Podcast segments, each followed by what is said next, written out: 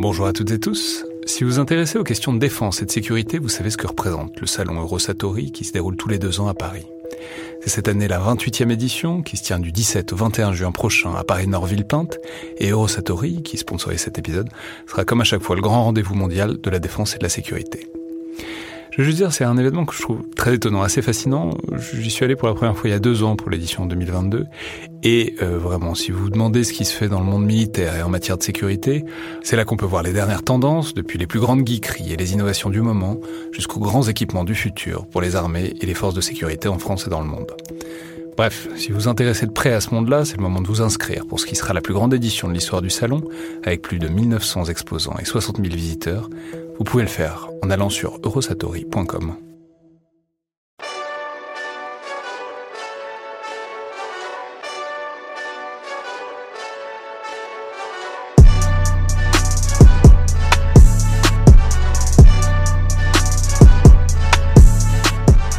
Bonjour à toutes et tous et bienvenue dans le Collimateur, le podcast de l'Institut de recherche stratégique de l'école militaire, l'IRSEM, consacré aux questions de défense et aux conflits armés. Je suis Alexandre Jublin et aujourd'hui pour parler de l'OTAN, qui est évidemment l'organisation du traité de l'Atlantique Nord, je préciser hum, tout de suite l'acronyme, mais comme ça ce sera fait.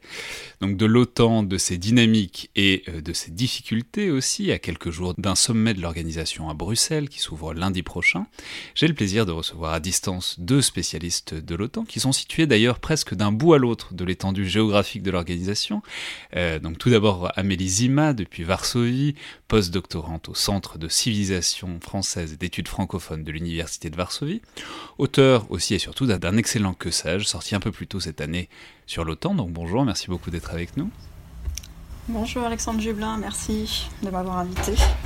Et à l'autre bout euh, de la carte otanienne, en quelque sorte, nous sommes aussi en ligne avec euh, Pierre Morcos, diplomate français actuellement détaché au CSIS, le Center for Strategic and International Studies, situé à Washington, qui est donc euh, l'un des principaux think tanks américains sur les questions internationales et stratégiques. Donc bonjour à vous aussi, Pierre. Bonjour Alexandre. Et puisque vous êtes euh, du ministère des Affaires étrangères, je vais préciser à toutes fins utiles qu'évidemment vous vous exprimez en votre nom propre et que vous n'engagez pas donc l'ensemble de la diplomatie française par vos propos, ce qui est évidemment très dommage. On espérait que vous feriez quelques déclarations fracassantes pour euh, les équilibres de l'Alliance, mais euh, ce sera donc pour une autre fois. Alors, c'est donc une émission qui répond évidemment à une actualité, qui est celle du sommet de la semaine prochaine mais aussi à d'autres euh, nouvelles ou, actualités récentes autour de l'OTAN. Par exemple, euh, les déclarations successives depuis quelques années d'un certain nombre de chefs d'État de l'organisation qui n'ont pas hésité à afficher sur le devant de la scène les tensions euh, dans l'OTAN. Par exemple, Donald Trump qui a rué régulièrement dans les brancards autour de questions budgétaires sur lesquelles on reviendra, ou encore Emmanuel Macron qui avait fameusement dit en 2019 que l'organisation était en état de mort cérébrale. Et il y a périodiquement donc des événements qui amènent à poser des questions sur l'état de cette alliance, euh, notamment un certain nombre de tensions autour de la Turquie par exemple, de ses initiatives militaires, de son évolution politique et euh, des matériels qu'elle achète, disons, même si évidemment il n'y a pas qu'elle. Donc il y a tout ça, mais euh, je me suis fait au fond la réflexion qu'on n'avait pas vraiment fait d'émission explicitement sur l'OTAN, et c'est donc probablement utile de s'y attarder un, un, moment et de remonter un peu dans le temps pour poser cette évolution sur la longue durée.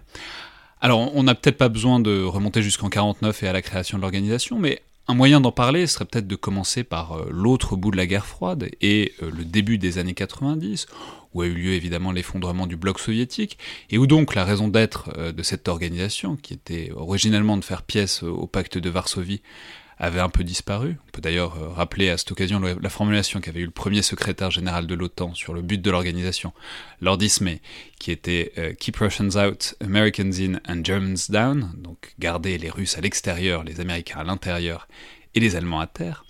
Évidemment, ça a largement évolué pour ce qui est de l'Allemagne avec la séparation puis la réunification du pays, mais on pourrait argumenter que les deux autres termes exprimaient très bien quelque chose de la guerre froide, voire peut-être euh, pourraient être encore d'actualité. Alors, je, reviens à ces années 1990 et à la fin de la guerre froide, justement, et pour poser la question un peu abruptement, mais c'est une manière d'entrer dans le problème, Amélie Zima, puisque vous venez de publier cet excellent Que sais-je, qui revient largement sur toute cette histoire, pourquoi est-ce que l'OTAN n'a pas disparu à ce moment-là? Alors, effectivement, il est intéressant de revenir euh, sur la décennie des années 90 pour comprendre euh, la pérennité de l'OTAN euh, suite à la disparition de l'URSS. Et en fait, au début des années 90, l'OTAN était confrontée à plusieurs défis. il s'agissait de penser la fin de la bipolarité, il s'agissait aussi de penser la fin d'une conflictualité qui était centrée uniquement sur, principalement sur l'affrontement interétatique. Et donc, on a eu tout un travail de relégitimation euh, de l'organisation euh, qui passe par plusieurs stratégies, donc euh, des stratégies qui visent à nouer des liens avec d'autres organisations comme l'Union européenne. Euh, et des stratégies aussi qui visent à la fabrique de nouvelles compétences, euh, comme par exemple la gestion de crise, les missions de maintien de la paix. Donc voilà, aller dans des domaines qui ne sont pas des domaines spécifiquement autant euh, initialement. Est-ce que ça a été évident pour tout le monde? Enfin, je, je, veux dire, on peut reprendre peut-être les débats qui étaient là au début des années 90. C'est-à-dire, est-ce qu'on a vraiment songé à le dissoudre avec l'idée que voilà, on arrivait dans un monde multipolaire et qu'on n'avait peut-être pas besoin de ce gros engin qui était fait pour lutter explicitement contre l'Union soviétique et ses alliés? Ou est-ce que, bon voilà, euh, il y a une alliance, euh, c'est suffisamment compliqué de monter une alliance pour que quand on en a une qui fonctionne à peu près, on, on la laisse pas tomber en route euh, effectivement, il y a eu des débats, mais euh, les débats sur la pérennité de l'alliance, en fait, ont été en soi assez courts, euh, puisqu'il a été prouvé qu'en fait, l'alliance ne sert pas uniquement à la défense euh, de ses membres, euh, mais elle sert aussi à maintenir cette, cohésion, cette cohésion politique entre eux, et que comme elle est basée en fait sur un système de valeurs euh, qu'elle ne nomme pas d'ennemis, hein, il n'y a pas d'ennemi qui est nommé dans le traité fondateur de l'alliance, le traité de Washington, et eh bien finalement, elle peut poursuivre son activité, même si l'URSS s'est disloqué, même si le pacte de Varsovie a disparu. Après, les débats, euh, effectivement, il y en a eu sur le est-ce que l'OTAN, en fait, n'allait pas euh, perdre sa raison d'être aussi et diluer un peu trop ses compétences en finalement s'immisçant dans euh, différents secteurs comme justement la gestion de crise ou le maintien de la paix? Est-ce qu'elle ne devrait pas rester finalement sur son cœur de métier, qui est la défense territoriale? Est-ce qu'on n'allait pas faire une alliance qui allait être trop politique, finalement, et qui allait perdre ses capacités, ses compétences et, euh, et en fait l'efficacité dans le domaine pour lequel elle avait été euh, créée. Non, mais alors on peut dire que c'est une organisation qui, du coup, vous y avez fait référence, s'est trouvé d'autres rôles, euh, notamment les inspections, donc sur les, notamment sur les, armements, les, arsenaux d'armement conventionnels en Europe dans le cadre du traité FCE. Euh, mais on peut dire aussi qu'il y a eu un, shift tout au long de la décennie 90 et que donc cette organisation qui était originellement axée sur les armements lourds, notamment nucléaires, euh, s'est largement réorientée vers euh, des capacités d'intervention rapide qui de fait ont, été utilisées. Alors d'abord euh, au Kosovo en 99, on en reparlera parce que c'est important dans, l'évolution des relations avec la Russie, mais aussi euh, ensuite évidemment après le 11 septembre, dans l'invasion de l'Afghanistan, puis dans la lutte contre le terrorisme à l'échelle globale. Donc eh, Qu'est-ce qu'on peut dire de ce reprofilage, disons en quelque sorte, de l'OTAN progressivement? Alors on reparlera évidemment des évolutions de la structure, mais même d'un point de vue des capacités simplement militaires, comment est-ce qu'on est passé en quelque sorte au, chapitre suivant euh, à l'intérieur du fonctionnement de l'Alliance? Amélie Zema? En fait, il y a eu euh, à la fin de la guerre froide un changement de stratégie, un changement notamment dans les concepts stratégiques, euh, avec notamment l'adoption d'une définition beaucoup plus euh, large de la sécurité, une définition plus large de la sécurité qui inclut des nouveaux risques comme le terrorisme, les changements climatiques, les conflits interethniques, le cyber, et donc évidemment l'OTAN en adoptant cette nouvelle définition, plus large de la sécurité, devait changer sa structure. Et donc on a eu notamment une diminution du nombre de commandements euh, de l'OTAN et euh, une diminution, enfin un accent moins fort, disons, sur euh, le stationnement des troupes ou la nécessité d'avoir des bases et plutôt de développer justement des forces de réaction, de réaction rapide, facilement mobilisables, facilement déployables, qui, semblaient correspondre beaucoup mieux à cette nouvelle définition des, des risques adoptés au des années 90-2000. Euh, cela dit, on revient un peu aussi là-dessus, puisque avec le euh, suite au sommet de Varsovie euh, en 2016 et la mise en place d'une présence avancée, ce qu'on appelle la présence avancée renforcée en Pologne et dans les pays baltes, on a un retour à la défense territoriale, on a un retour finalement aux troupes qui doivent être sur place, hein, même si ce sont peu de troupes et sur une base tournante, euh, on a un retour finalement aussi à cette défense territoriale qui avait été euh, un peu euh, marginalisée au cours, à la fin des années 90 et dans, dans les années 2000. Pierre Morcos, donc sur cette évolution, sur ce, cette réorientation, disons, des capacités militaires de, de l'Alliance Atlantique?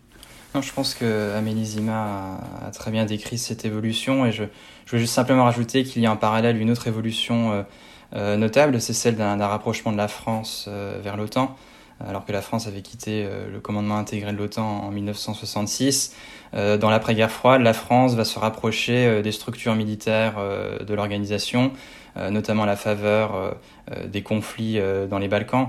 le chef d'état-major français va participer au comité militaire, notre ministre de la Défense va également assister aux réunions pour suivre ces opérations. La France d'ailleurs contribue à ces opérations-là. et la France va naturellement participer au conflit en Afghanistan et tout cela va aboutir à la réintégration de la France au, au commandement intégré euh, en 2009 lors du, lors du sommet de Strasbourg-Quelle, euh, quelques années après l'élection du président Sarkozy. Mais, mais alors c'est justement peut-être le, le, bon moment pour commencer à entrer un peu dans le fonctionnement de l'organisation, c'est-à-dire qu'est-ce que c'est que le commandement intégré de l'OTAN? C'est-à-dire on sait que du point de vue militaire, ça a fait un très beau poste pour un général français, euh, c'est, ce qui n'est pas rien d'ailleurs dans, dans, des logiques organisationnelles. Mais que, quel est Qu'est-ce que ça a changé Très fonctionnellement, puisqu'on voit bien que ça n'a pas empêché euh, la France et les États-Unis d'interagir, par exemple, au moment de l'invasion de l'Afghanistan. Donc, enfin bon, ça n'empêchait pas la France de très bien fonctionner à l'intérieur de l'OTAN. Qu'est-ce que ça a rajouté, si ce n'est un symbole, ce qui n'est pas rien, mais qu'est-ce que ça a rajouté, euh, disons, fonctionnellement? Sur le plan fonctionnel, euh, ça a permis à la France de d'être vraiment pleinement intégré au, comment dire, à la, planification, à la conduite des opérations euh, au sein de l'OTAN, et donc d'avoir un, un, regard et un, droit de décision beaucoup plus euh, étroit. Euh, ça permet également à des officiers français de réintégrer la structure et d'avoir une influence également dans le processus de décision militaire. Euh, mais comme vous l'indiquiez, il y a également une dimension symbolique euh, qui n'est pas négligeable. Euh, la France, lorsqu'il était en dehors des structures militaires, était souvent accusée de vouloir fragiliser l'OTAN au profit d'un contre-projet qui était celui d'une Europe de la défense au sein de, de la construction européenne. et cette contradiction fragilisait en fait notre projet européen et le fait que la France réintègre les structures militaires de l'OTAN permettait euh, en tout cas de, régler euh, cette, contradiction et de démontrer à nos partenaires qu'il y avait une, une cohérence euh, entre notre projet européen et l'organisation de l'Atlantique Nord. Oui, c'est en quelque sorte en réintégrant le commandement intégré, on était, enfin, la France apparaissait moins menaçante avec son avec son projet de défense européenne. C'était plus un contre-projet, c'était un truc éventuellement complémentaire. évidemment, on aura l'occasion de revenir sur cette complémentarité.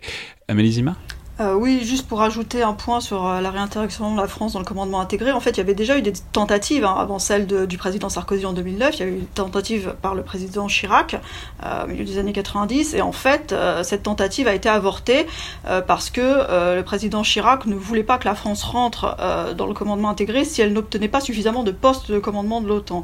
Et la France voulait notamment obtenir des postes commandement sud, hein, ce qu'on appelle l'AF South, et comme ça n'a pas été obtenu, la France n'est pas rentrée parce qu'elle estimait voilà que son statut de puissance, grande puissance nucléaire, militaire, euh, signifiait que euh, le retour dans l'OTAN devait euh, permettre l'obtention de ce poste. Et en 2009, ce qu'a obtenu par contre la France, c'est le poste de SACTI, donc c'est le commandement stratégique transformation, qui est aux États-Unis, à Norfolk, et qui est donc depuis 2009 occupé par, par un officier général français. On peut mentionner d'ailleurs qu'on a, appris très récemment que le chef d'état-major de l'armée de l'air, euh, donc le, général Lavigne, euh, prenait ce poste, mais ce qui, ce qui est pas inintéressant, parce que ça indique aussi euh, ouais, un peu la hiérarchie quand même. C'est un 5 étoiles qui, le prend, ce poste. Ça montre l'importance que ça a et le désir que certains ont donc apparemment d'aller à, Norfolk aux États-Unis. alors on peut ajouter, on reviendra évidemment sur les logiques organisationnelles, parce que c'est très important, mais si on revient un petit peu sur les années 90 et, ensuite. Disons un, indice du fait que l'OTAN ne devient pas caduque avec, euh, avec la chute du mur, avec la chute du bloc, soviétique, c'est que euh, y a un attrait manifeste de l'OTAN, puisque dans les années 90 puis 2000, on voit une augmentation très notable du nombre de membres. Alors je je vais rappeler juste par acquis de conscience maintenant qu'il y avait 12 membres à l'origine, Belgique, Canada, Danemark, États-Unis, France, Islande, Italie, Luxembourg, Norvège, Pays-Bas, Portugal et Royaume-Uni, puis 4 additions euh, pendant la guerre froide, Grèce et Turquie en 52, Allemagne en 55 et euh, Espagne en 82. Mais après, donc avec la, fin de la guerre froide, le rythme s'accélère. Ça commence avec la RDA au moment de la réunification de l'Allemagne. Mais ensuite, bon bah, comme je le disais, ça s'accélère, ça continue euh, vers l'est et vers les pays de l'ex-bloc soviétique, puisqu'on est aujourd'hui à 30 membres, euh, dont la Pologne, la Hongrie, la République tchèque et aussi notamment des pays qui ont une frontière directe avec la Russie, comme les pays baltes ou la Norvège, même si la Norvège évidemment ça fait plus longtemps. Donc on a quasiment doublé le nombre de membres de l'OTAN euh, depuis la fin de la guerre froide. Et on sait que c'est un sujet qui est encore contentieux aujourd'hui, et c'est d'ailleurs un vrai sujet d'histoire, puisqu'on voit régulièrement des diplomates euh, se chamailler, disons, sur la question des garanties qui auraient été données ou pas à la Russie au moment euh, de, de l'effondrement de l'URSS, sur quel pays on, aurait, on pourrait intégrer ou pas à l'OTAN. Mais disons, commençons par là. Qu'est-ce que vont chercher tous ces pays? Euh, concrètement dans l'adhésion à, l'OTAN. Et puis, euh, la deuxième partie de la question, c'est évidemment à quel moment est-ce que ça commence ou est-ce que ça recommence à poser des problèmes à la Russie, toute cette agrégation de, pays, disons, d'Europe centrale et orientale euh, à l'OTAN? Amélie Zima? Alors, effectivement, la politique d'élargissement est une politique très importante de l'OTAN et c'est une politique qui prouve son attractivité, hein, puisqu'on a constamment des nouveaux membres qui, euh, qui veulent rejoindre l'organisation, euh, qui veulent la rejoindre parce que euh, c'est une organisation qui apporte la sécurité, la stabilité. on voit l'argumentaire des pays candidats est très clair là-dessus. L'OTAN donne de la hard security et donc elle, protège et elle protège notamment contre la, la Russie pour ne pas la nommer. Alors, ce qui est intéressant à noter pour la politique d'élargissement, c'est que c'est une politique qui a été entièrement refondée dans les années 90. Euh, les logiques d'élargissement pendant la guerre froide ne correspondent pas du tout à celles qui ont lieu pendant les années 90. Dans les années 90, l'OTAN rompt avec ses pratiques et elle fabrique un tout nouveau processus d'adhésion. Elle élabore un acquis, une sorte d'acquis communautaire, mais à la sauce OTAN, hein, en 95. Euh, les États qui rentrent dans l'OTAN, et ça je pense que ça va être intéressant aussi de développer par la suite, doivent respecter les valeurs libérales et démocratiques. Ils ne doivent pas importer de conflits au sein de l'organisation, ils ne doivent pas créer de divisions en Europe. Euh, et puis ils doivent participer aux missions hors zone, euh, ce genre de choses. Et, euh, en fait, ce, mouvement qu'a l'OTAN dans les années 90 de durcir ses critères d'adhésion, c'est pas spécifique à l'OTAN, toutes les organisations vont le faire. Hein. L'Union européenne le fait aussi avec les critères de Copenhague notamment, et on crée des conditions d'adhésion en fait qui excèdent largement la lettre des traités et qui rendent en fait les adhésions beaucoup plus, beaucoup plus difficiles. Alors, comme vous l'avez dit, il y a plusieurs vagues. Hein. Il y a une vague de 99 avec trois pays d'Europe centrale. Après, on a une vague qui est euh, en 2004 plus vers les anciens pays euh, de l'Union soviétique. Et puis, on a une vague maintenant qui est plus vers les Balkans. Et donc, euh, le rapport avec, la Russie, en fait, le problème, c'est que l'OTAN gère en fait deux politiques antagonistes. C'est-à-dire que d'une part, elle a cherché à nouer une relation de partenariat avec la Russie dans les années 90, on va peut-être en revenir plus en détail dessus, et puis par ailleurs, elle veut s'élargir. Et en fait, la Russie a toujours vu avec défiance les élargissements de l'OTAN. Euh, celui de 99 déjà, euh, celui de 2004 aussi, mais disons que le contexte politique était plus favorable. Euh, et notamment au début des années 2000, il y avait euh, une convergence de points de vue sur la guerre contre le terrorisme. Euh, le gouvernement russe avait requalifié le conflit tchétchène en conflit contre le terrorisme, et donc ça avait un peu facilité, facilité finalement ces adhésions. D'autant plus que la Russie en parallèle avait obtenu un statut particulier hein, via l'acte fondateur OTAN-Russie, via la création d'un conseil de partenariat particulier qui devait reconnaître son statut politique et, et, stratégique important. Et donc la rupture, elle intervient plus tard, et elle intervient en fait en 2008 avec la guerre en Géorgie euh, entre l'OTAN et la Russie. De fait, c'est effectivement ça le, gros sujet qui va finir par remonter, puisqu'il y a évidemment la guerre contre le terrorisme, dont l'OTAN est un des acteurs, mais c'est pas le seul, puisque ça intéresse quand même énormément des, pays du monde. Mais le gros sujet qui va revenir euh, sur le devant de la table, ça, va être euh, l'antagonisme avec la Russie notamment donc depuis la séquence de 2008 et la guerre en Géorgie, mais euh, surtout 2013 et l'annexion de la Crimée et, donc l'occupation du Donbass en Ukraine. Alors, on peut noter, vous avez commencé à y faire référence à Belizima, que ça s'inscrit quand même dans un cadre qui est celui de l'acte fondateur OTAN-Russie de 97, qui est censé cadrer les relations et très précisément éviter ce genre de choses, euh, c'est-à-dire ce genre de conflit, mais c'est un acte qui n'est pas contraignant, donc ça, ça a ses limites. Donc voilà, comment est-ce que l'OTAN fait face en quelque sorte à cette remontée des tensions? Et au fond, est-ce que euh, la structure dont, on a vu qu'elle a quand même pas mal évolué euh, avec la fin de la guerre froide, est encore capable de faire face à euh, ce genre de conflit, au fait que bah il y, a la Russie qu'on regarde droit dans les yeux et, qui provoque des frictions sur un certain nombre de, de lignes de tension, quoi. Est-ce que la structure otanienne est encore capable de, de, gérer cet affrontement pas bloc contre bloc, mais en tout cas avec un grand antagoniste, euh, comme ça a pu être le cas évidemment avant, pendant la guerre froide? Pierre Marcos euh, ce qui est vrai, c'est que l'invasion de la Crimée en 2014 a été véritablement un électrochoc euh, pour l'ensemble des alliés, en particulier euh, pour les pays baltes et la Pologne, et une prise de conscience que l'OTAN n'était pas forcément outillée, comme vous l'indiquiez, pour euh, faire face à euh, cette menace-là et à jouer son rôle traditionnel de, défense collective. Et donc on a observé à partir de 2014 une véritable réorientation des efforts de l'OTAN vers euh, son cœur de métier, celui d'une posture militaire défensive et dissuasive à l'égard de, la Russie. ça s'est traduit par euh, de nombreuses choses. La première, c'est évoqué par Amélie Zima, euh, c'est l'envoi dans ces pays euh, de forces de réassurance, les présences avancées renforcées. Concrètement, ce sont des, des bataillons multinationaux de, de 1000 soldats euh, avec euh, euh, différentes nations cadres qui sont déployées donc, dans les trois pays baltes et la Pologne et qui ont une fonction vraiment de marquage de la solidarité de l'ensemble des alliés à l'égard de ces pays et une fonction plus précise de ce qu'on appelle de trip wire, c'est-à-dire de, de, de fil piège, c'est-à-dire qu'en cas d'attaque russe contre ces pays, ça reviendrait à attaquer en fait les forces armées euh, des nations participant à ces bataillons-là, et ça enclencherait de manière encore plus naturelle euh, une, une, une, réponse collective à cette agression. Euh, au-delà de ça... en gros, c'est un système qui permet que n'arrive pas dans tous ces pays-là exactement ce qui s'est passé en Ukraine. C'est-à-dire, voilà, si, si, on avait mis des troupes otaniennes à la frontière de l'Ukraine au moment de l'invasion du Donbass, ça aurait probablement pas pu se passer comme ça, parce que forcément, il y aurait eu des troupes otaniennes sur le chemin des troupes russes ou pseudo-russes, enfin, on va pas revenir là-dessus.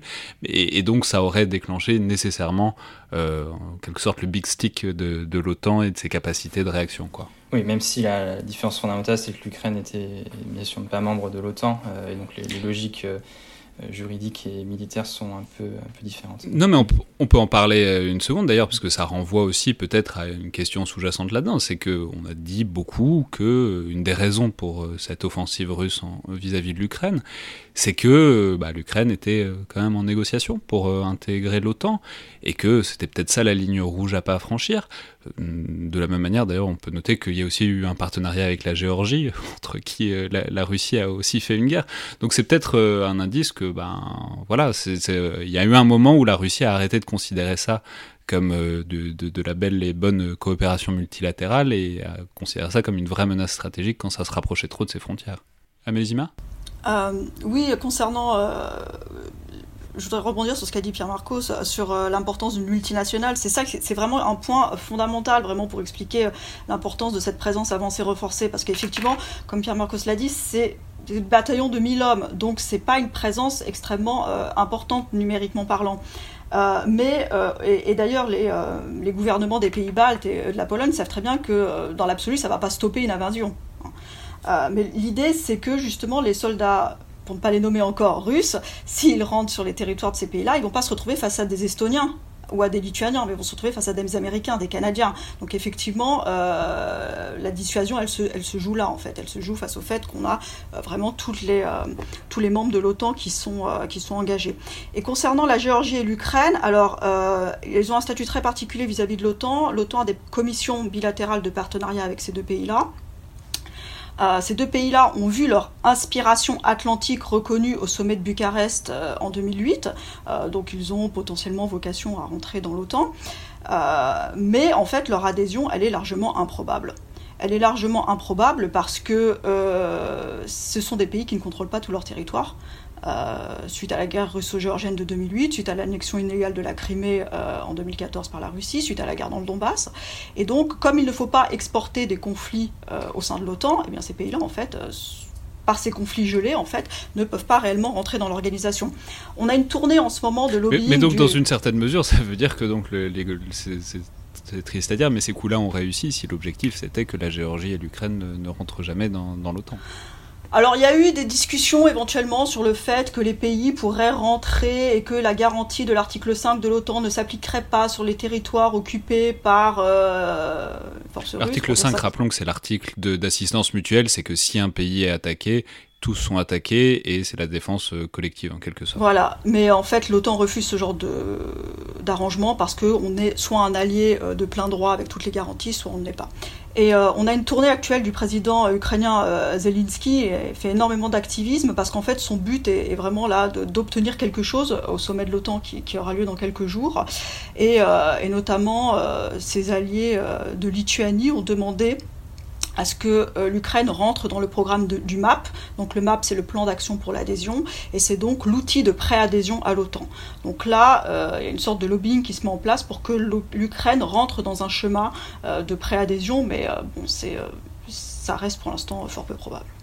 Mais alors pour revenir peut-être juste un instant sur ce qu'on disait de cette éventuelle inadéquation euh, de, de, l'OTAN, enfin en tout cas de, de, la structure, de la manière dont elle a évolué, dont les capacités ont évolué depuis les années 90, face à une Russie qui, qui reprendrait, qui reviendrait à l'offensive sur, sur, sur, disons, sur la frontière orientale de l'OTAN. Ça pose la question de ce qu'on appelle les concepts stratégiques, c'est-à-dire ces espèces de grosses doctrines. Euh, enfin, je sais pas comment on peut. Vous nous direz d'ailleurs comment les qualifier exactement, mais c'est une sorte de réflexion collective, c'est une sorte de vision stratégique euh, de l'alliance. Et là où c'est intéressant, c'est que on, voit que, alors, elle a été un peu réactualisée, mais le dernier concept stratégique, il date de 2010.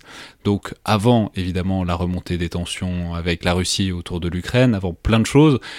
Donc, on, enfin, et ça pose aussi, ça permet peut-être d'entrer aussi dans la question de la gouvernance de l'OTAN, parce que c'est pas si facile que ça de refaire un concept stratégique, parce que l'OTAN c'est quand même une grosse machine, et, voilà, il faut négocier pendant longtemps avant d'arriver à quelque chose. Pierre Marcos?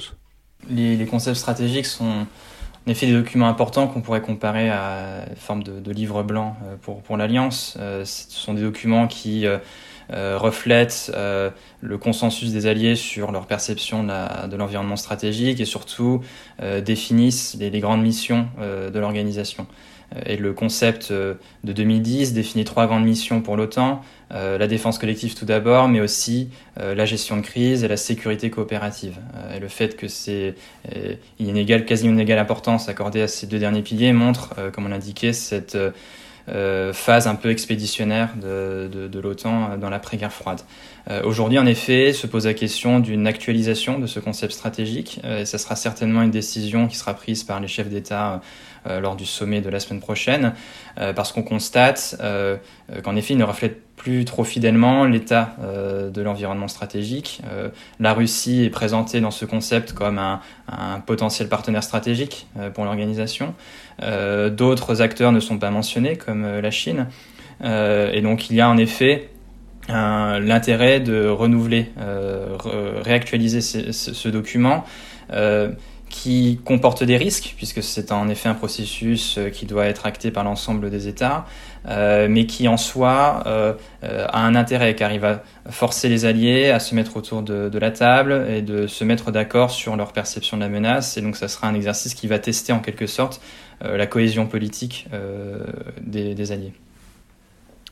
Amélie Sima euh, oui, ce qu'on peut euh, rajouter sur la façon de faire des, concepts stratégiques, c'est que euh, depuis la fin de la guerre froide, en fait, on a un effort de transparence de l'OTAN dans la façon dont ces concepts sont, sont élaborés, avec l'appel, par exemple, à des groupes de sages ou des groupes d'experts. Hein, c'était notamment le cas pour le... Pendant la guerre froide, c'était la grande stratégie bien secrète qu'il fallait pas qu'il fallait pas divulguer, et désormais, on peut publiciser bah, un peu ce qu'on pense. Il y a beaucoup plus de il y a beaucoup, enfin, on publicise pas tout ce, qui est dit et pensé au sein de l'OTAN, mais, euh, mais disons qu'il y, a un effort de transparence dans la rédaction des concepts, avec l'appel à des civils, avec l'appel à des groupes d'experts. C'était déjà le cas justement euh, pour le, le, concept de 2010.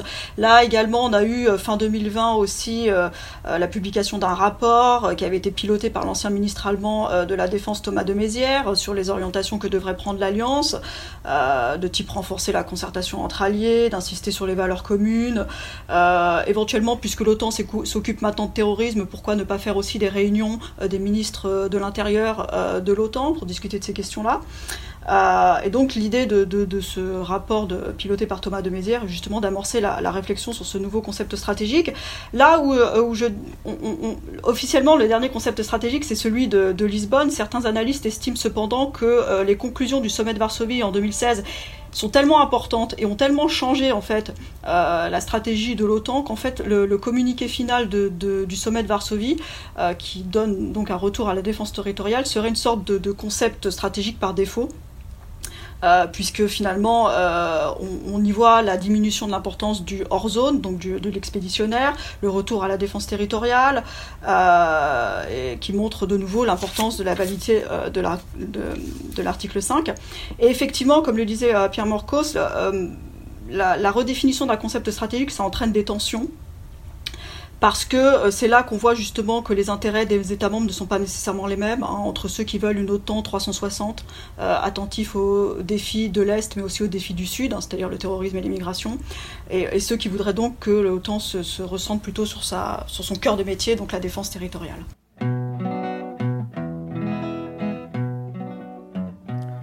Ten years have passed since people lived in fear and dread.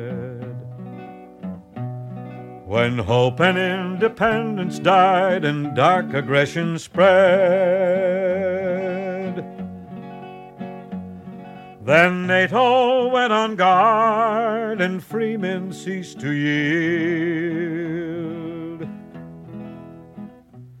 We live again in peace and strength behind the NATO shield.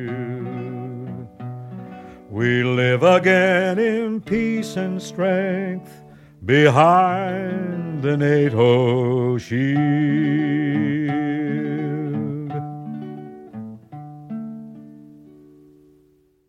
On voit que donc il y a un certain nombre de, défis externes qui sont stratégiques, mais euh, il faut maintenant aborder les difficultés internes qui sont très réelles elles aussi. Alors, il euh, y a des questions politiques, ça c'est sûr, on va en parler, il y, a des États membres qui font des choses un peu offensives, et c'est important. Mais commençons peut-être par euh, le moins glamour, mais en même temps qui revient très régulièrement sur la table, ce sont les questions budgétaires, ce qu'on appelle le burden sharing, c'est-à-dire le, le partage du fardeau. On sait que c'est une pomme de discorde récurrente avec les États-Unis qui veulent que les autres pays investissent plus, le chiffre un peu fétichisé, c'est euh, l'objectif que chacun des pays consacre 2% de son PIB aux capacités militaires, disons. Euh, c'était notamment le cas euh, particulièrement avec Donald Trump, qui a déclaré que l'alliance était obsolète, qui a même traité l'Allemagne de délinquante, ce qui bon, faudrait peut-être mieux traduire par fraudeur que par délinquant. Mais en tout cas, l'idée qu'ils ne paieraient pas leur, part de la contrainte. Alors ça, c'était Trump et la subtilité oratoire qu'on lui connaît, mais ça n'a pas commencé avec lui et ça s'arrêtera pas après, même si beaucoup est aussi écrit pour dire que le fait de se focaliser sur un chiffre comme ça, ça n'a pas grand sens euh, du point de vue des capacités militaires. Mais donc, e-, est-ce qu'on peut faire un sort à cette idée? Euh, Pas d'un point de vue politique, évidemment, puisque ça, c'est évidemment à voir et à négocier, mais en tout cas d'un point de vue un peu substantiel. Est-ce qu'il est vrai que euh, les pays membres de l'OTAN dépensent trop peu et euh, si oui, jusqu'à quel point est-ce que c'est soutenable à l'intérieur d'une organisation euh, avec de la cohésion interne quoi? Pierre Marcos? Euh, comme vous l'indiquez, en effet, c'est une question qui remonte bien au-delà de la seule administration Trump. les différentes administrations américaines ont, toujours demandé aux Européens à, faire davantage en matière de, de défense, et c'était une requête qui était tout à fait légitime. les Européens ont, ont significativement réduit leur budget de défense tout d'abord à l'issue de, la guerre froide, euh, grâce au... on peut dire que pendant la guerre froide, l'objectif plus ou moins théorique c'était 3%, euh, pour tout le monde, que bon, bah, c'était la fin de la guerre froide, le monde est en paix, c'est formidable, donc on, fait sauter cette barrière, et il semblerait qu'il y a un paquet de pays membres de l'Alliance qui, qui auraient un peu poussé le bouchon un peu loin, disons. Oui, tout à fait, on parle de, dividendes de la paix euh, qui, ont, euh, qui auraient justifié ces, baisses. et ensuite, surtout, il y a eu la crise financière de 2008 et économique de 2010 qui ont conduit les Européens à accélérer ces diminutions.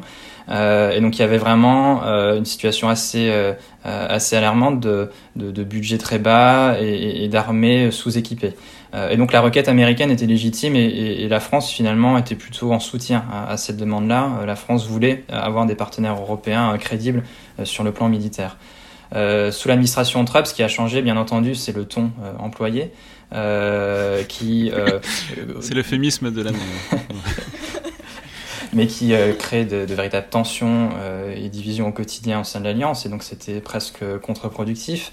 Et puis le deuxième problème, c'est que l'administration Trump se focalisait quasi exclusivement sur euh, l'objectif des 2%, voire même confondait budget de défense et budget de la seule organisation de l'Atlantique Nord alors même que le partage du fardeau, en réalité, va bien au-delà. Euh, en effet, il s'agit d'augmenter les budgets de défense, mais il s'agit aussi d'investir davantage dans les capacités militaires.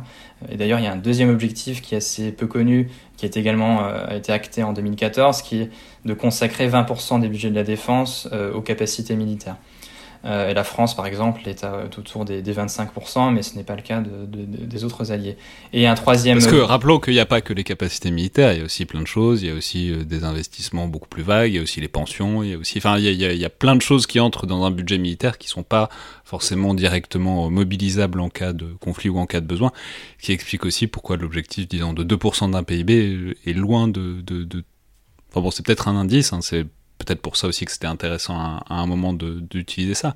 Mais ça, évidemment que ça suffit pas à exprimer ce qu'un pays est capable de faire, notamment au sein d'une alliance euh, quand elle est mise à, quand, enfin, quand, on le sollicite, quoi. Tout à fait. Et le, et le, troisième volet que je voulais évoquer, c'était le volet opérationnel. C'est-à-dire qu'il ne suffit pas d'avoir des, armes équipées, il faut aussi les employer euh, en, opération. Euh, et, la France veille à ce que les alliés aussi contribuent davantage au partage du fardeau sur le terrain. On espère qu'avec l'administration euh, Biden, euh, euh, on aura un discours plus apaisé sur ce sujet et puis une vision plus large de ces questions. Ce qui est vrai, c'est que depuis 2015, les Européens ont réaugmenté leur budget de défense de manière assez significative et de manière chaque année les budgets ont été augmentés par l'ensemble des alliés et on a encore une incertitude s'agissant de l'impact potentiel de la pandémie et du ralentissement de l'économie mondiale sur ces budgets-là, mais on a des premiers indicateurs plutôt rassurants. Euh, la France, le Royaume-Uni ou la Suède ont récemment annoncé qu'ils allaient maintenir, voire accélérer euh, leurs efforts. Euh, donc du coup, on est plutôt dans une dynamique positive et voilà, c'est plutôt rassurant et je pense que l'administration Biden va, entretenir cette tendance. Amélie Zima, sur cette pomme de discorde de, plusieurs décennies qu'est le, le burden sharing? Oui, c'est un serpent de mer de la relation transatlantique. Hein. Déjà pendant la guerre froide, le Sénat américain faisait pression pour réduire les dépenses militaires américaines euh, consacrées, euh, consacrées à l'Europe. Euh, et donc effectivement, pendant la présidence Trump, il a posé le sujet sur la table de façon juste plus brutale que, ses prédécesseurs en fait.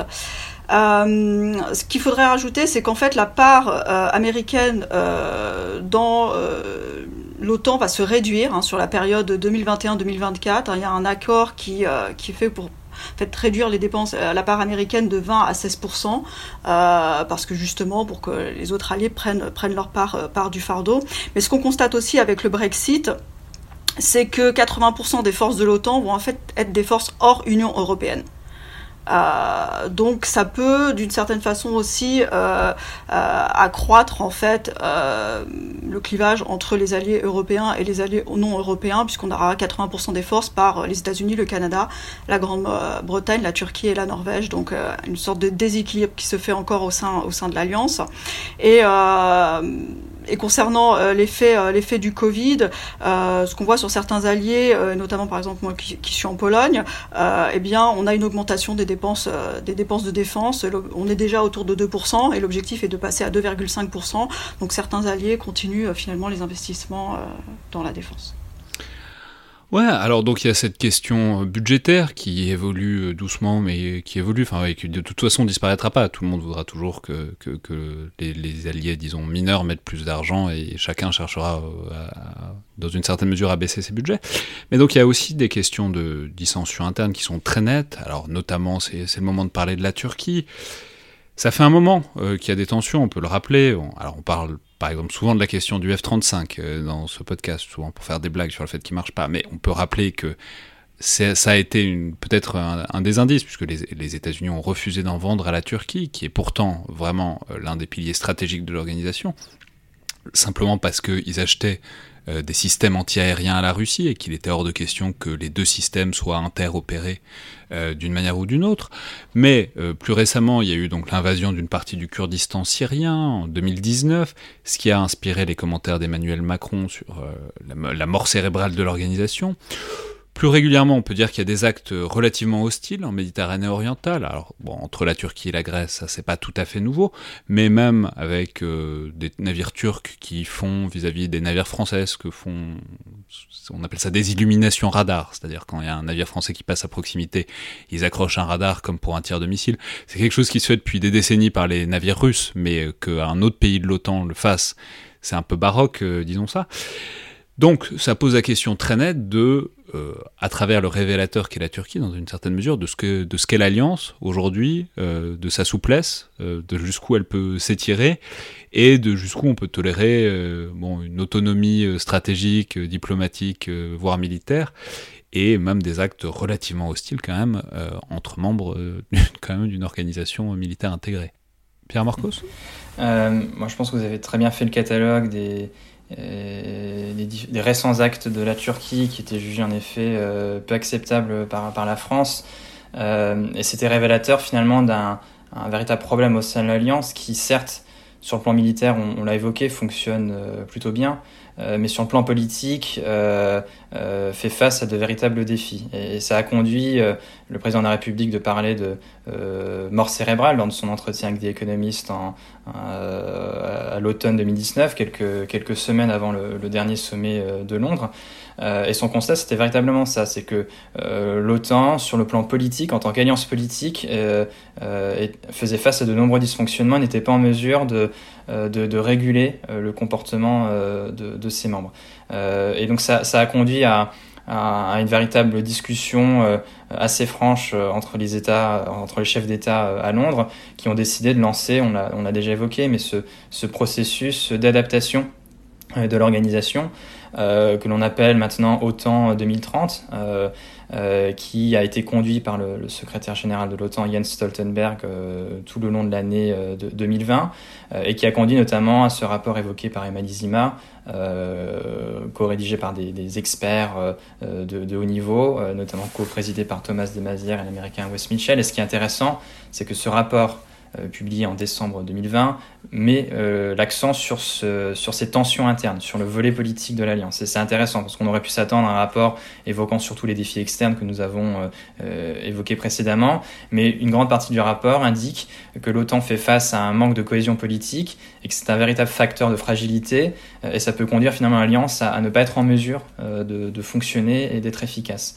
vais juste citer un exemple qui est assez révélateur de cette euh, euh, interaction entre manque de cohésion interne et incapacité à être efficace sur le plan extérieur, c'est euh, la décision par la Turquie à un moment de bloquer les plans de défense de la Pologne et des trois pays baltes au motif que les Alliés ne reconnaissaient pas le pays YD, donc la branche armée du, du, parti de l'Union démocratique kurde, comme une organisation terroriste. Donc c'est quelque chose finalement qui a conduit à une paralysie euh, du cœur de métier de l'Alliance, qui est celui de la défense collective, euh, parce que la Turquie euh, abusait en quelque sorte de son droit de veto et paralysait de l'intérieur l'organisation. Amélie Zima? Euh, oui, oui, tout à fait. Euh, la, Turquie pose, pose problème, mais ce qu'on remarque, c'est que euh, le langage adopté notamment par le secrétaire général de l'OTAN et quand même, ou même par le président Biden récemment, reste extrêmement euh, conciliant, on dirait, vis-à-vis de la Turquie. On a, des éléments de langage qui insistent sur, euh, l'importance du lien avec la Turquie, qui insistent sur son ancrage euh, dans l'OTAN. Euh, et donc, on n'a pas finalement de, volonté de sanctionner, même, je dirais, verbalement, ou de de mentionner finalement des, désaccords. Mais euh, je dirais qu'au-delà de la Turquie, euh, le problème de la, de cohérence interne de, l'OTAN, euh, il n'est pas que turc, hein, il vient aussi d'autres pays où on a des éléments autoritaires, hein, clairement, que ce soit la Hongrie ou que ce soit la Pologne. Après, il faut dire que l'OTAN n'a jamais été une communauté de valeurs démocratiques. Hein. Je rappelle que le Portugal de Salazar était membre fondateur de l'OTAN. La Grèce des colonels était dans l'OTAN également, donc on n'a pas particulièrement eu d'assistance au cours de, l'existence de l'OTAN sur ces valeurs démocratiques et libérales. Mais alors qu'on peut préciser que c'est, enfin, dedans quand même. Enfin, c'est ah oui, oui, c'est complètement dedans. C'est théoriquement, théoriquement, c'est quand même une alliance de pays qui croient, qui croient à des, des valeurs démocratiques et libérales. ah oui, complètement. Complètement, mais, euh, mais ce qu'on voit, c'est qu'on a eu à plusieurs moments de l'histoire de l'Alliance justement des pays qui ont euh, eu des pratiques autoritaires et sans que l'Alliance ne fasse rien euh, pour les sanctionner. Et, et, ces pratiques autoritaires, elles ont des effets sur la cohérence politique interne, mais elles ont aussi des effets sur l'efficacité. comme Pierre Morcos le disait, la Turquie voulait bloquer les plans de défense de la Pologne et des pays-baltes, la Turquie achète russe, et en Pologne, ce qu'on a la Turquie, par ailleurs, dans ce tournant autoritaire de, de Erdogan, a purgé massivement l'armée voilà, exactement. Et ça, c'est c'est quelque chose qui existe dans un autre pays qui existe en Pologne. En Pologne, l'armée aussi a subi euh, des purges massives, des limogeages massifs, mais aussi des démissions d'officiers qui ne voulaient pas servir le gouvernement euh, nationaliste conservateur qui est actuellement au pouvoir. Euh, la Pologne, pendant six mois, n'avait pas d'ambassadeur à l'OTAN. donc finalement, ça peut affecter l'efficacité, l'efficacité de l'alliance même. Mais alors ça pose aussi la, question de comment on, comment ferait quelque chose par rapport à ça, parce que et, ça, ça, pose la question de la gouvernance, puisque on peut peut-être en dire un mot. C'est alors les décisions se prennent au consensus, ce qui n'est pas exactement la même chose que l'unanimité, puisque on peut forcer certaines personnes à garder un silence euh, pudique, ce qui permet de prendre des décisions quand même. Mais c'est quand même un problème de, de gouvernance très réel, notamment s'il fallait sanctionner euh, des membres de l'alliance. Euh, évidemment, elles auraient un, droit, ils auraient un droit de veto. Donc, bon, il y a voilà, qu'est-ce qu'on fait quand euh, il y a des vraies dissensions internes? Comment est-ce qu'on peut essayer de réaffirmer une cohérence? Parce que c'est pas censé être les États-Unis qui décident de tout. C'est censé être quand même euh, une alliance, quoi. Pierre Morcos. en effet, l'organisation fonctionne en fonction du principe de consensus. donc, chaque État a théoriquement une voix. Euh, mais la réalité dans le fonctionnement quotidien euh, de l'organisation, c'est que certains pays ont un poids politique euh, plus élevé, naturellement les États-Unis, mais aussi la France, l'Allemagne, le Royaume-Uni ou la Turquie. et lorsqu'un État décide de bloquer une décision, il engage son capital politique. et il, se, il fait face à une pression politique qui peut être extrêmement élevée. Et donc c'est toujours une capacité de euh, pour chaque pays d'engager son capital politique et être prêt à s'opposer euh, concrètement aux États-Unis. Euh, et là, on voit bien que la Turquie, ça les empêche pas particulièrement de dormir. De... Mais d'ailleurs, pourquoi on peut, on peut poser la question de pourquoi, pourquoi sont-ils si importants et pourquoi sont-ils si conscients d'être importants qu'ils puissent faire énormément de choses qui, qui, paraissent totalement sortir de ce qu'un État membre peut se permettre et s'en sortir relativement indemne au sein de l'Alliance? C'est un point stratégique important, hein. c'est l'accès aux mers chaudes, c'est le contrôle des détroits, donc euh, déjà ça donne une importance euh, à la Turquie euh, non négligeable. et effectivement, ils se permettent des choses assez, assez particulières sur le plan politique. On se rappelle qu'après l'élection contestée du président Loukachenko au Bélarus en 2020, il avait reçu la visite d'Erdogan. Donc voilà, des, actions qui contredisent complètement les principes en soi de l'OTAN. Mais pour rebondir sur ce que disait Pierre Morcos sur le consensus, euh, effectivement, la décision est prise au consensus au sein de l'OTAN, ce qui est différent du vote, ce qui est différent de l'unanimité. Euh, ça permet de pas trop publiciser les conflits entre, entre États membres, de pas montrer qui est pour ou contre, mais ça manque aussi de transparence, hein, parce qu'on ne sait pas finalement comment la décision est prise complètement au final. Et, euh, Pierre Marcos mentionnait aussi les États les plus importants. Et c'est vrai qu'au sein de l'OTAN, on a des groupes informels comme ça qui se créent et qui participent de la prise de décision. Euh, les quatre plus importants, c'est effectivement États-Unis, Grande-Bretagne, France et Allemagne, c'est ce qu'on appelle le Quad.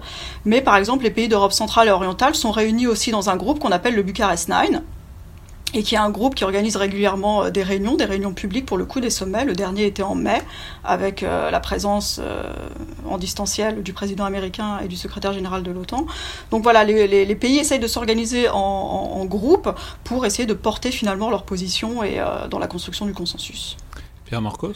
Peut-être pour revenir à la question de que pouvons-nous faire en réaction au comportement turc En effet, la Turquie s'est permis beaucoup de choses euh, ces dernières années, mais en partie parce que l'administration Trump avait un comportement assez ambivalent et, ne, et n'osait pas forcément monter au front et, critiquer Ankara, ce qui a un peu changé à la fin de, de l'administration Trump.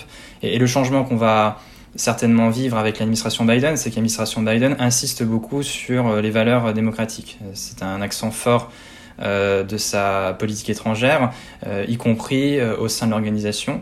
il y a quelques jours, le président Biden a sorti un, un, op-ed dans le Washington Post où, lorsqu'il a parlé de l'OTAN, il a insisté sur le fait que l'OTAN était une alliance basée sur des valeurs démocratiques communes. et donc, si les États-Unis commencent à, insister sur ce plan-là et à être beaucoup moins inflexibles, euh, enfin être inflexibles sur, sur ces sujets-là, on peut anticiper peut-être un changement de comportement de la Turquie. Euh, pour revenir sur l'exemple du blocage par la Turquie des, plans de défense des Pays-Bas et de la Pologne, euh, finalement Ankara a décidé de, changer de position parce que la pression politique devenait trop forte. Euh, et même si la Turquie est un membre euh, indispensable de l'Alliance, et l'objectif n'est pas de rompre avec la Turquie naturellement, euh, la Turquie également attache une importance assez significative à son appartenance à l'Alliance. Et donc c'est quelque chose qui va dans, les deux sens. Et donc la Turquie ne souhaite pas non plus rompre avec l'OTAN. Donc elle va toujours essayer de pousser plus loin euh, sa stratégie un peu de, euh, de, confrontation, d'intimidation, mais jusqu'à un certain point, au point où il pourrait y avoir un, risque de rupture. Et je pense que ce, point de, rupture va être beaucoup plus risqué pour la Turquie avec cette nouvelle administration. Alors, on, voit donc que c'est une alliance qui a clairement des, soucis ou des défis à relever. Et euh, de ce point de vue-là, euh, j'aimerais qu'on parle maintenant une seconde des dynamiques euh, françaises, proprement françaises, qui va nous amener à parler, on a déjà fait référence rapidement, mais, mais de, le, de la défense européenne. Puisque, bon, il y a toujours clairement la tentation de se distancier plus ou moins d'une alliance qui donne pas entièrement euh, satisfaction. Alors on l'a dit, ça a été le cas pendant 40 ans avec le retrait du commandement intégré de l'OTAN, euh, qui a pris fin en 2009. Mais aujourd'hui, la tentation, c'est peut-être plutôt d'accélérer sur le chemin de la, défense européenne. Et il y a eu d'ailleurs une, interview très remarquée de la ministre des Armées il y a quelques jours dans Politico, où elle disait que bon, fallait peut-être euh, freiner un peu euh, l'idée d'une augmentation des dépenses pour l'OTAN, d'un investissement dans l'OTAN, parce que on ne sait pas toujours où ça va. Alors je résume à, très gros traits, mais voilà, l'argent qu'on donne à l'OTAN, on le contrôle au fond assez peu. Elle disait aussi qu'il fallait se méfier peut-être de ce que les États-Unis voulaient en faire et qu'on n'avait pas forcément envie d'être pris dans leur montée des tensions face à la Chine euh, via l'OTAN, etc., etc. Donc est-ce qu'on peut dire un mot de cette alternative? Euh, Est-ce que c'en est vraiment une déjà? Euh, L'idée qu'on pourrait avoir une défense européenne qui permettrait de diminuer euh, la dépendance à l'OTAN, qui permettrait de construire quelque chose? Parce que c'est l'alternative qu'on a souvent présentée. C'est l'idée que si on fait trop de défense européenne, ça va fâcher les États-Unis, ça va mettre en ébullition l'OTAN, alors qu'en fait, peut-être que c'est pas si évident que ça. Hein. Peut-être que les États-Unis seraient aussi contents d'avoir un partenaire un peu plus constitué, disons, sur le front européen. Et puis aussi, est-ce qu'on peut dire quelque chose de la flexibilité stratégique que ça permettrait? Parce que bon, l'avantage de la défense européenne, c'est que c'est certes compliqué, mais au moins tout est à construire et, peut-être que c'est plus facile de faire une structure euh, plus adaptée aux défis d'aujourd'hui que une alliance qui a euh, plus d'un demi-siècle maintenant. Amélésima euh, oui, alors la question de la défense européenne, en fait, vis-à-vis de l'OTAN, c'est une question qui date des années 90, en fait, puisque avant, c'est une question qui ne se posait pas pendant la guerre froide. Et, euh, et, donc c'est dans les années 90 que l'OTAN a commencé à, nouer des liens avec l'Union européenne et euh, que le problème donc de cette défense européenne ou de ce pilier européen de l'OTAN, ça dépend, il y a différents termes, a été envisagé. Et euh, du côté de l'OTAN, il, y a deux points importants qu'il faudrait mentionner. C'est que d'une part, il y a eu des accords qu'on appelle les accords de Berlin Plus, qui ont été signés à la fin des années 90. Et ces accords de Berlin, Berlin Plus permettent en fait l'utilisation par les États membres de l'UE des moyens de planification de l'OTAN. Autre point important, euh, dans la reconnaissance finalement de la volonté européenne d'avoir euh, une sorte d'autonomie, c'était la création de ce qu'on appelle le poste de Dessaker. Alors le Saker, c'est le chef euh, opérationnel de, de l'OTAN, qui siège à, qui est à Mons, et donc son adjoint est un Européen. Sauf que son adjoint européen, c'est toujours un Britannique. Donc, euh, il y a un problème qui se pose, c'est que euh, donc le Dessaker est un Britannique, on est dans un environnement post-Brexit. Est-ce que l'inspiration européenne au sein de l'OTAN peut être représentée par un Britannique? On n'a pas de réponse à cela. Deuxième point, donc les accords de Berlin Plus. Donc on permet aux États membres de, de l'UE d'utiliser des moyens de planification de l'OTAN. En fait, les États membres de l'UE ne les utilisent pas. Ça a été utilisé qu'une seule fois pour l'opération Altea. et en fait, les États membres de l'UE préfèrent utiliser leurs propres moyens de planification, comme le QG du Mont Valérien pour la France. Donc en fait, on a une sorte d'impasse entre les deux, impasse aussi qui est compliquée par la relation entre la Turquie et Chypre. Euh, puisque pour des, pour des histoires de, documents classifiés, ce genre de choses, hein, il y a toujours des tensions entre les deux parties. Et puis il faut dire que du côté euh, de l'OTAN actuellement, et notamment du côté du euh, secrétaire général Stoltenberg, il n'y a pas de volonté réellement de faire avancer ce dossier de la défense européenne. Hein, Stoltenberg a déclaré que l'UE ne peut pas défendre l'Europe hein, et que donc le lien transatlantique doit être préservé à tout prix. donc en fait, on est dans une phase où, euh, où finalement il faudrait repenser ce lien, euh, ce lien OTAN-UE et essayer d'envisager des nouvelles modalités de coopération, mais une sorte d'impasse euh, à, penser, à penser ce lien OTAN-UE. On peut préciser par ailleurs que Stoltenberg est, norvégien et que du coup c'est pas totalement hasard en termes mm. d'inscription, disons, dans un pays qui est mm, mm. géographiquement en Europe mais pas dans l'UE.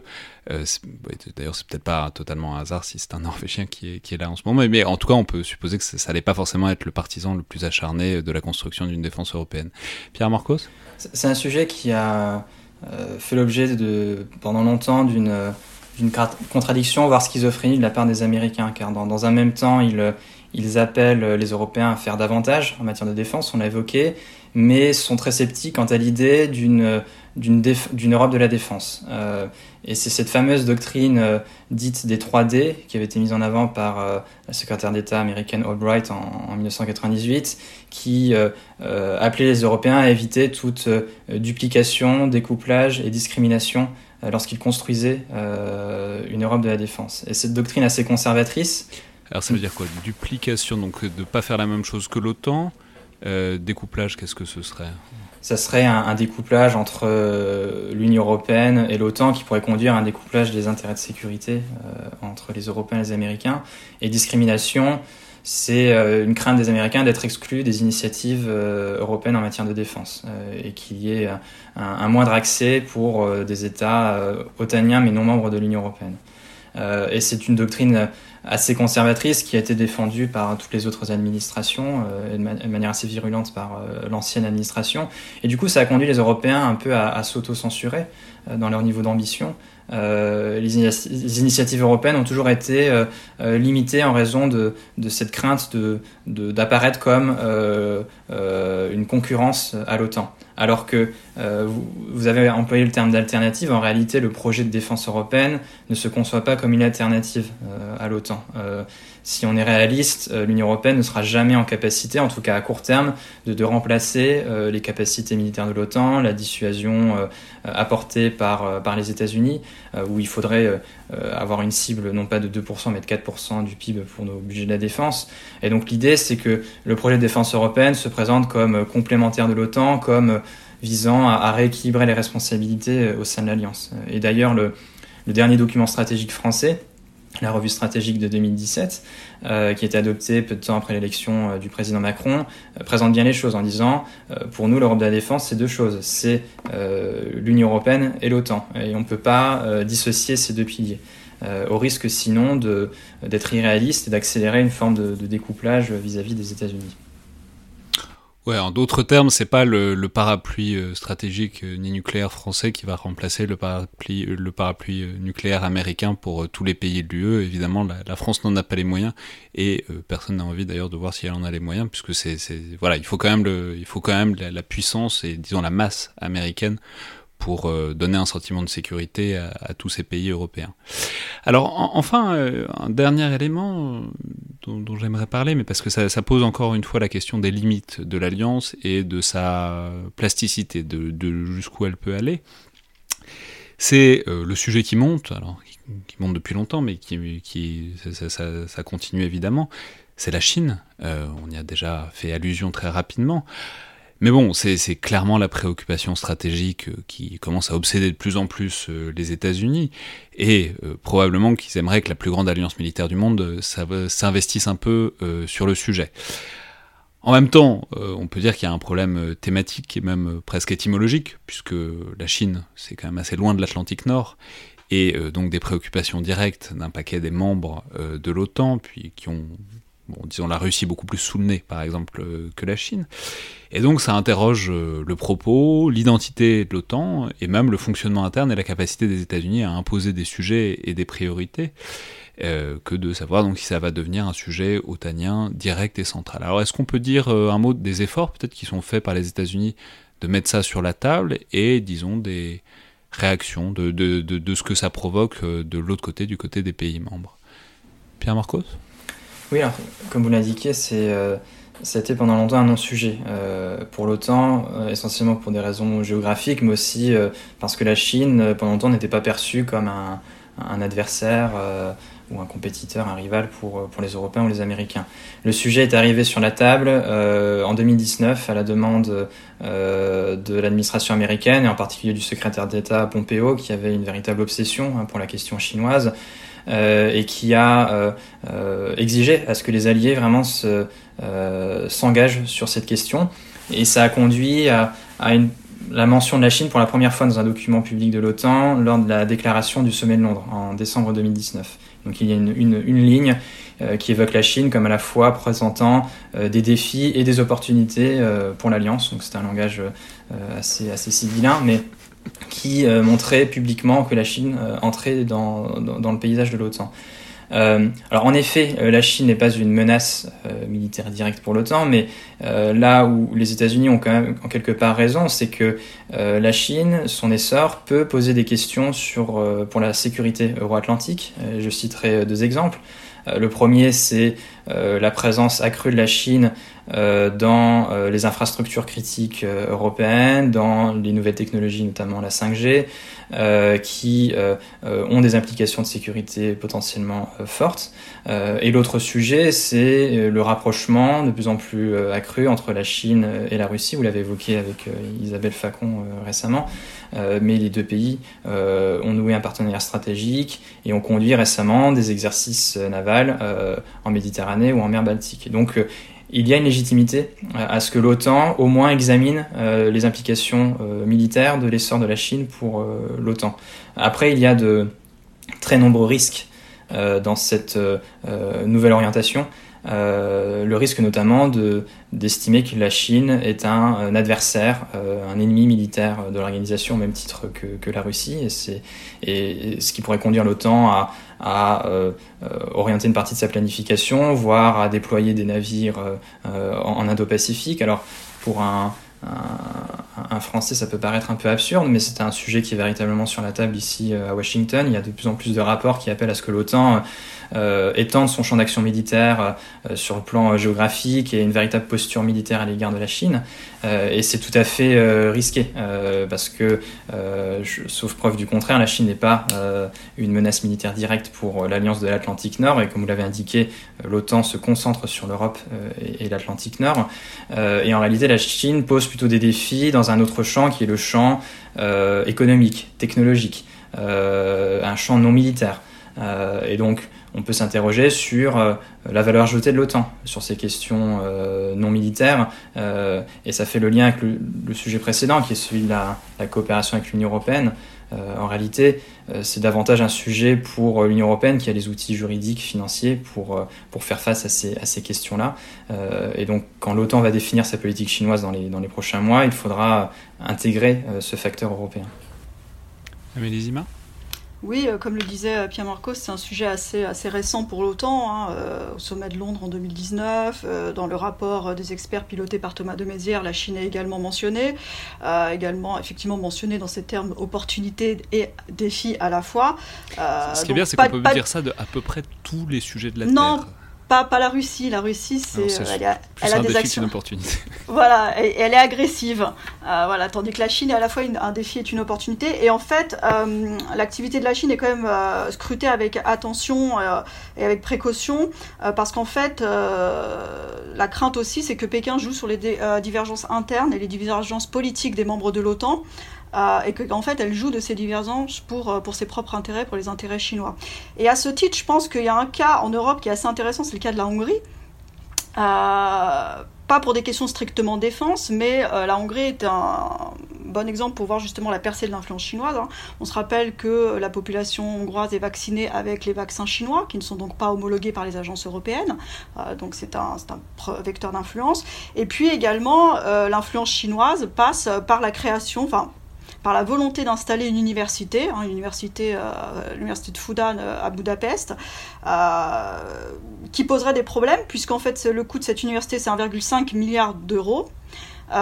financé par le gouvernement hongrois sur emprunt chinois, donc ça créerait une dépendance en plus financière du gouvernement hongrois vis-à-vis de la Chine.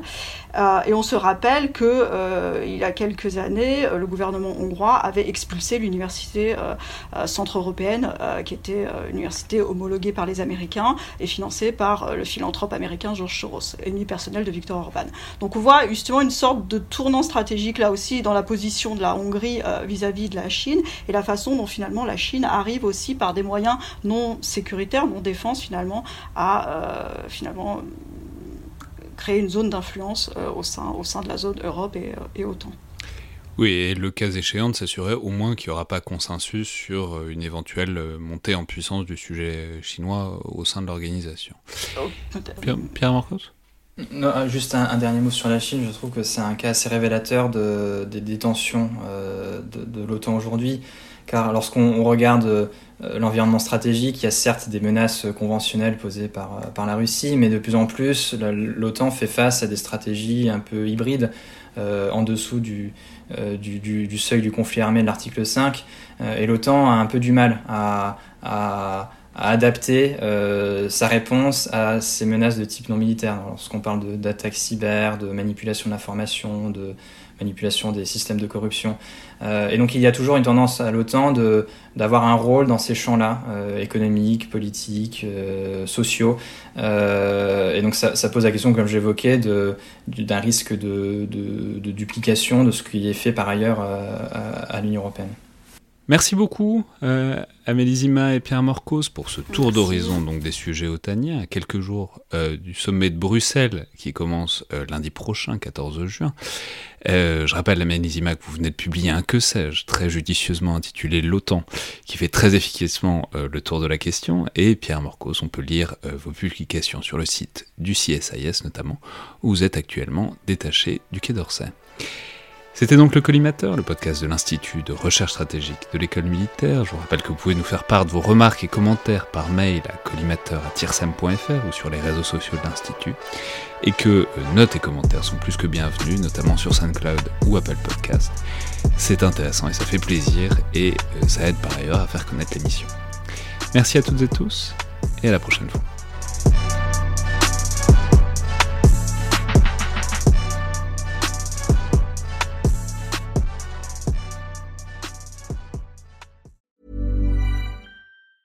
Planning for your next trip?